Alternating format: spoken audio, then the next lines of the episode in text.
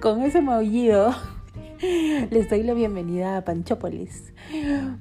Este es mi primer programa y estoy perdiendo la virginidad podcaster.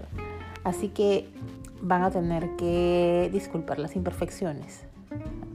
Así que van a tener que escuchar un perro ladrando por ahí, un carro interrumpiendo, quizá un puta madre del vecino, pero, eh, pero bueno, para empezar una buena historia no es necesario ser perfecto solamente se queda esperar hasta esta hora y, rezar que no pasen mariachis o, bandas de música, aunque a esta hora creo que ya no pasa nadie. Eh, nadie más que el camión de la basura, ¿no? Por supuesto, ¿no? Alguna vez seguramente miraré para atrás y pensaré, wow, qué horrible mi primer podcast. Pero hoy es un día especial, así que es un día de nuevos comienzos, así que es un buen día para empezar. Y bueno, como toda buena historia, todo tiene un principio, un medio y un final. Y bueno, yo estoy por el medio.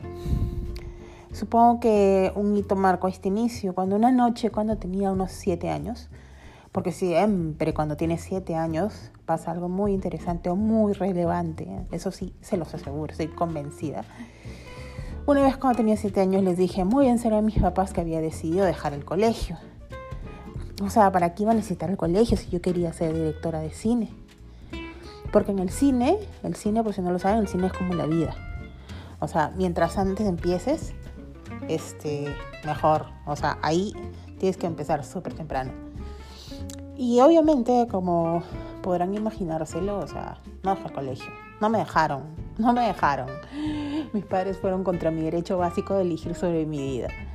Así que, nada, tuve que conformarme con consumir todo el material cinematográfico que caía en mis manos. Y además de Star Wars y la saga de Indiana Jones, eh, todo el material que cayó en mis manos, o sea, durante mi infancia, o durante toda esa primera etapa cinéfila, o sea, los 80, era de terror. O sea, más precisamente hablando, cine slasher, ¿no? De los 80. Ustedes saben, Jason, Freddy, eh, Spielberg. bueno, él no era terror, pero creo que Spielberg es un gran maestro para iniciar a los niños en el cine. O sea, si, si tienen niños y les gustaría que sean tan cinéfilos como ustedes, eh, enséñenles Jurassic Park, enséñenles ese tipo de películas. O sea, sus niños más adelante les prometo que se lo van a agradecer. Eh, y nada, y estábamos hablando del cine slasher, ¿no? ¿Y qué cosa es el cine slasher, no? Pues la palabra slasher viene de slash, que significa cortar. O sea, slash es el... Es el sonido que hace el cuchillo al cortar, ¿no? Eh, de hecho, más de uno ha visto estas películas, ¿no? O sea, jóvenes adolescentes son asesinados por un asesino psicópata por caer en el pecado de la carne, ¿no? Eh, en buen cristiano tener sexo.